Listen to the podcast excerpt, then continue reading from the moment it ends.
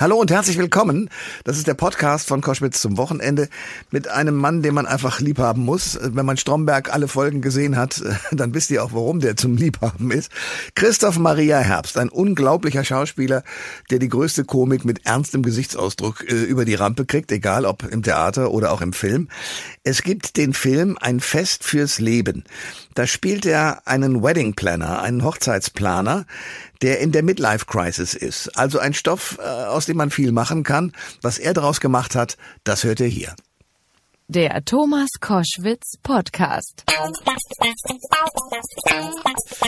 Ich freue mich sehr, ihr hört Koschwitz zum Wochenende mit einem Mann, den ich sehr schätze, weil man ihn A auf der Bühne, B äh, im Kino, C im Fernsehen, D in Hörbüchern hören kann und er ist immer äh, perfekt. Und wenn ich sage, wen er schon gespielt hat, zum Beispiel Bernd Stromberg, dann sagen alle ja klar. Christoph Maria Herbst, von dem gibt es einen neuen Film und den darf ich jetzt herzlich begrüßen. Christoph Maria, herzlich willkommen. Hallo Thomas, grüß dich. Ich habe Tränen gelacht bei diesem neuen Film Ein Fest fürs Leben. Du spielst einen, ja, im Englischen würde man sagen Wedding Planner, Dieter. Und äh, der hat's wirklich nicht leicht. Ähm, um was genau geht es in diesem Film? Du hast es eigentlich schon auf den Punkt gebracht. Es geht um diesen Dieter Saltmann, der Hochzeitsplaner ist, der mitten in einer ja, Midlife-Crisis steckt, dem das Private gerade auch wegbröselt, weil sich seine Frau, äh, die mir gesagt hat, ich muss mich jetzt einfach mal äh, zurückziehen für eine Woche, seit sechs Wochen äh, weg ist. Ja. Ähm, dann geht ihm ehrlicherweise geht alles schief an, an, in dieser Hochzeitsnacht, was, was nur schief gehen kann. Also es ist ein, ein fantastischer Stoff für eine Komödie. Ich würde sie eher als Tragödie oder wie man heutzutage sagt, äh, Dramedy äh, bezeichnen. Äh, und bin sehr froh und sehr dankbar, dass man mir diese Rolle angeboten hat, weil ich habe doch schon einen Hang irgendwie zu Figuren, die so ein bisschen schief ins Leben gebaut sind. Ja, das Großartige ist äh, tatsächlich, dass du in deinem Gesicht äh, dieses Tragische, was ich eben auch sehe, plus dem Komischen, weil du dich einfach nicht veränderst dann im Gesicht, wenn die Komik um dich herumläuft, weil du das einfach liefern kannst und ich habe Tränen gelacht, genau deswegen, weil man sieht deinen Augen an, wohin der Wahnsinn führen kann. Das Ganze ist, das Ganze ist ja äh, im Original ein französischer Film. Hast du dir, um dich vorzubereiten, das Original mal angeschaut oder denkst du, nein, wir machen eine ganz eigene Sache draus und ich darf das gar nicht sehen? Ähm, darf würde ich jetzt nicht sagen. Ähm, in, in, diesem Fall hat sich die Frage aber nicht gestellt, weil ich den Film vor sechs, sieben Jahren damals gesehen hatte schon, als er ins Kino kam. Und wenn mir damals jemand gesagt hat, in, äh, in einem halben Jahrzehnt äh, machen wir eine Adaption daraus, wir Deutschen, hätte ich gesagt, äh, Quatsch, äh, glaube ich nicht. Aber ehrlicherweise ging es mir so auch bei Contra. Hm. Den Film hatte ich damals auch gesehen mit Daniel Auteuil. Und wenn da jemand gesagt hat, du spielst irgendwann mal die Rolle von Daniel Auteuil, ja. hätte ich auch gesagt, okay, was hast du geraucht? Ja. Ähm, also es, es gibt, äh, es gibt manchmal die, die kuriosesten Sachen, an, an die man nicht denkt. Ähm, aber ich habe, ähm, ich tendiere, wenn ich mir gerade so selber zuhöre beim Sprechen, schon dazu, mir dann kurzfristig und kurz vor Beginn des Drehs Originale, auf denen das fußt, was man jetzt gerade selbst vorhat, mir nicht nochmal anzugucken, einfach um mich selbst dadurch nicht befangen zu machen. Ähm, weil es ist dann schon, ja, es, es, es sorgt schon dafür, dass du deine eigene Fantasie so ein bisschen an die Kette legst. Ja. Das solltest du natürlich nicht tun. Ja, Schere im Kopf. Ähm, wenn man dir zuschaut und vor allen Dingen auch wenn man, also allein äh, Lasse, der Bräutigam ist eine Idealbesetzung. Ich meine, so schlecht als Bräutigam kann man gar nicht sein, wie er da dargestellt wird. Am Schluss äh, wird's versöhnlich, mehr will ich gar nicht darüber verraten. Äh, wunderbar besetzt natürlich in seiner Rolle. Ähm, der, der, der ehemalige Deutschlehrer, der bei dir kellnert in der Firma und dauert einen korrigiert, wenn man dann den falschen Fall verwendet. Großartig. Johannes. Ja, ja, diese ganzen äh, Leute sind zusammengefügt und äh, spielen. Und ich versuche mir vorzustellen, wie ich mich beim Drehen verhalten würde. Ich käme aus dem Lachen nicht mehr raus. Wie ist es bei euch? Ähm, da haben wir schon wieder was gemeinsam, Thomas. Ich habe mich auch unentwegt bepisst vor Lachen. und, ähm, aber dafür hat der liebe Gott ja die Probe erfunden. Und wir haben dann geprobt und geprobt und irgendwann steht ja, dann hängt der wirklich zum Hals raus und dann bist du eigentlich froh, wenn der Kameramann die Kamera anwirft, damit wir das endlich mal festhalten, was wir jetzt hier geprobt haben. Also man muss, wir haben so lange geprobt, bis wir es nicht mehr lustig fanden. Okay. Oh, das heißt, die, die, die Dreharbeiten verzögerten sich um vier Wochen, oder wie? könnte, könnte man glauben, ganz so schlimm war es nicht. Aber du hast einen äh, wesentlichen Punkt angesprochen. Ähm, ich bin da zwar die, die, das Frontschwein, aber letztlich nur primus inter pares, ja, um den Lateiner in mir auch nochmal zu bedienen. Mhm. Also der erste, der erste untergleichen. Ähm, dieses Ensemble ist wirklich ein großes Geschenk. Äh, da spielen viele tolle Kolleginnen und Kollegen mit. Und das war eine, eine ganz wunderbare Arbeit auf, auf Augenhöhe. Und ähm, ja, die lassen mich dann da schon strahlen und ich sie hoffentlich auch. Also ohne, ohne den geht's natürlich nicht.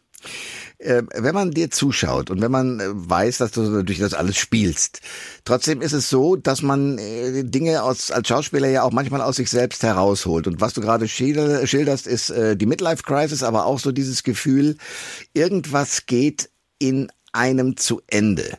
Mehr will ich über den Film ja gar nicht verraten, aber man, du, du sagst ja Midlife Crisis, also der, der Dieter, dieser Hochzeitsplaner, ist ja wirklich in, in auch inneren äh, Kämpfen mit sich selber. Äh, kannst du das nachvollziehen? Also ist das etwas, was dir genauso geht im wirklichen Leben? Ähm, äh, äh, ähm, ja, jein. Also ich, ich hab's, also ich bin 57, meine Midlife Crisis ist also äh, längst Geschichte. Ähm, aber ich habe sie so richtig bewusst nicht miterlebt. Äh, wenn ich aber, und auch hier ist jetzt wieder die allmähliche Verfertigung des Gedankens beim Reden äh, angesagt, weil äh, ich habe da noch nie so wirklich drüber nachgedacht.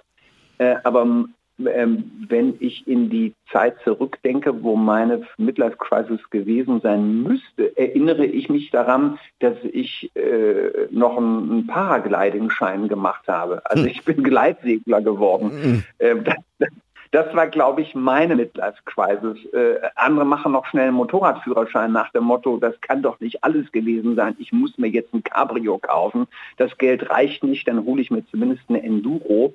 Hm. Ähm, bei mir war es, äh, bei mir war es das Paragliding. Also das sind allerdings, muss ich sagen, so Symptome von, äh, von ähm, Midlife Crisis, mit denen ich ganz gut leben kann, weil ich gleitsegle bis heute mhm. und äh, ist aber nicht lustig. Und da wir hier Komödie erzählen, bin ich sehr froh, dass das so im Drehbuch stand, wie wir es jetzt erzählt haben in ein Fest fürs Leben und nicht einfach das Leben eines Hochzeitsplaners beleuchtet haben, der zum Gleitschirmsegler wird. Das, das hätte einen Unterhaltungswert, der gegen Null geht. Und dann würde ich, glaube ich, jetzt auch nicht mit Thomas Kotschwitz darüber reden können. Ja, okay. Soweit, so gut. Ich frage mich noch eines, wenn du äh, so dir die Welt anschaust, und die hat ja nun auch Höhen und Tiefen und alles Mögliche, und dann kommst du, und zwar zurecht mit so einer Komödie und oder ihr alle als Ensemble, ähm, mhm. Und man freut sich, dass man diese Ablenkung hat. Redet ihr auch mhm. darüber, dass wenn so ein Film gemacht wird, dass das einfach auch in diesen Zeiten eine gute Ablenkung ist und die brauchen wir dringend? Total. Unbedingt. Also ich glaube, der Beruf des Komikers, des, des Schauspielers, der Schauspielerin war selten so wichtig ähm, wie gerade. Ähm, es ist so traurig, was wir aller Orten lesen, äh, mitbekommen, hören, ähm, dass das glaube ich, uns allen wahnsinnig gut tut, in, in, ab und zu mal in so einen, so einen fröhlichen Eskapismus abzugleiten. Das kann ein tolles Buch sein, das kann eine tolle Radiosendung sein, das kann aber eben auch ein, ein toller Film sein. Äh, und selbst wenn ich ihn nicht gut fand und mich nur darüber aufrege, war ich zumindest 90 oder 120 Minuten mal eben mit was anderem beschäftigt, dieses, dieses Gedankenkarussell, ähm, das uns ja alle umtreibt, zum, zum Stehen zu bringen. Ähm, das war auch während der Dreharbeit natürlich äh, Thema. Wir haben während Corona gedreht und ähm, das war natürlich, äh, da war die Pandemie auch noch aller Orten zu spüren und großes Thema. Ähm, also sagen wir mal so, es gibt auch in der heutigen Zeit immer noch mehr Nicht-Krise in der Krise. Und wir müssen einfach, glaube ich, alle gemeinsam schaffen, äh, uns das immer wieder vor Augen zu führen, dass es uns im Schnitt eigentlich immer noch ganz gut geht. Äh, und da kommt aber die nächste Frage, werdet ihr, hast du das Gefühl, dass dein Beruf äh, und unabhängig vom, vom Star sein und berühmt sein, hast du den Eindruck, dass euer Beruf, dass das des Komikers, dass das gewertschätzt wird? Also dass klar ist, welche wichtige Rolle gerade der Comedian auf der Bühne, der Comedian, der Komiker, der Schauspieler, der lustig sein kann auf, dem, auf der Kinoleinwand, wie wertvoll der ist oder wird das nicht zurückgespielt in diesem Zusammenhang?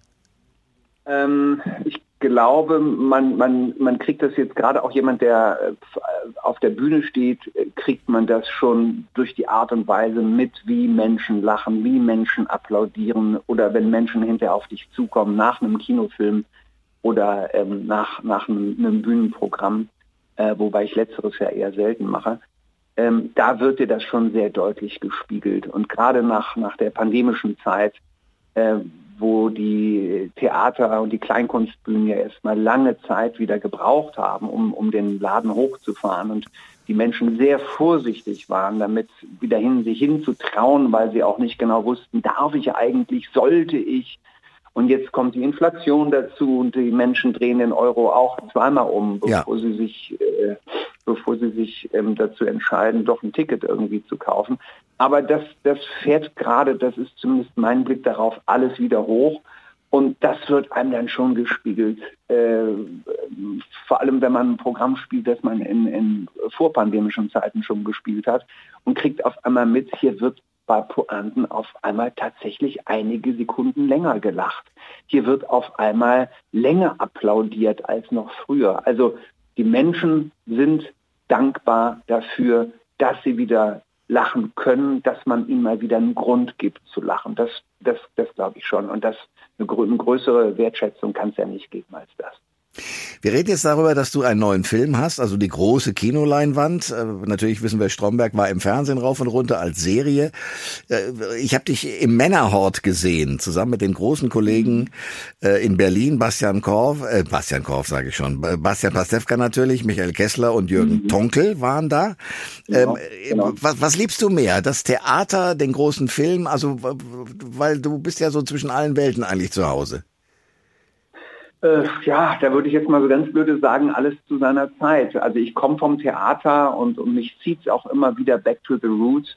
Und äh, gerade lustig, dass du Männerhort erwähnst, weil gerade aus dem Theaterstück wurde dann ja auch ein, noch ein Kinofilm. Ja, also ja. das ist natürlich dann der, der bestdenkbare Spagat, dass man mit etwas auf der Bühne beginnt und äh, ähm, feststellt, äh, man hat Tausende von Menschen, weil wir haben das ja sehr oft gespielt, wirklich glücklich gemacht. Da waren noch viele Wiederholungstäterinnen und Täter, die dann die Oma noch mitgebracht haben und, und noch den Schwippschwager und so weiter. Ähm, dass dann eine Konstantin gesagt hat, Mensch, das funktioniert und uns macht das auch Spaß, wir machen jetzt noch einen Kinofilm draus. Das ist natürlich dann das Allertollste, wenn das passieren kann. Wenn jetzt einer auf die schräge Idee käme und sagt, so der Stromberg war so erfolgreich, wir müssen das nochmal weiter, weitermachen, würdest du oder würdest du nicht? Ist die Idee wirklich so schräg? Ich glaube, sie liegt ziemlich auf der Hand. Und äh, ich würde lügen, wenn ich jetzt sagen würde, ähm, dass da noch kein, kein Streamingdienst oder so drauf gekommen wäre, das zu tun. Mhm. Ähm, die Anfragen und die, äh, ja, die Anfragen und die Bitten möchte ich fast schon sagen, weil alle suchen natürlich nach einem Brand ne, und nach, ja. nach irgendetwas, was, was schon in den Köpfen und in den Herzen der Menschen ist, um es dann fortzuführen. Ähm, die gibt es durchaus. Aber der feine Herr Herbst ist noch nicht so weit. Ah, der Schauspieler braucht Zeit. Der, der Schauspieler ist noch nicht so weit. Ich muss also, äh, keine Ahnung, ich, das, das, äh, ich habe mich am Stromberg nun wirklich abgearbeitet, genauso wie an Adolf Hitler. Und äh, äh ich ja, auch hier würde ich sagen, alles zu seiner Zeit. Sprich mich in zehn Jahren nochmal drauf. Sehr, sehr gerne. Ähm, ich will noch ein bisschen kurz in dein Privatleben leuchten, ohne zu äh, indiskret zu werden. So ein, so ein Wedding Planner, also so ein Hochzeitsplaner. Äh, brauchtest du den auch für deine Hochzeit oder ist das für dich völlig ausgeschlossen, so jemanden überhaupt zu beschäftigen? Letzteres völlig ausgeschlossen. äh, um, Studien, um, um, Studien zu machen, hätte ich ihn eigentlich engagieren müssen, das stimmt. Ja. Aber das Leben ist ja dann doch meistens äh, unkomischer als das, was wir auf der Leinwand zeigen. Ähm, nee, das haben wir schön im, im Kleinen stattfinden lassen und wir waren unsere eigenen Wedding Planner. Also gut, ein Fest fürs Leben ist in den Kinos und es ist eine großartige Komödie. Ich habe an vielen Stellen einfach keine Luft mehr gekriegt vor Lachen. Aber ich bin äh, möglicherweise auch sehr leicht zu unterhalten. Aber ich glaube, es ist ein, ein großer Film, der Spaß macht und nur das soll er tun. Er ist äh, kein, kein Welterneuerer und nichts anderes, sondern es ist einfach eine gut gemachte Komödie. Und eine der Hauptrollen, in dem Fall der äh, Hochzeitsplaner Dieter, wird gespielt von Christoph Maria Herbst. Und der war unser Gast bei Koschwitz zum Wochenende. Danke für, den, äh, für die Zeit. Sehr, sehr gerne. Danke dir, Thomas. Alle Informationen zur Sendung gibt es online auf thomas-koschwitz.de.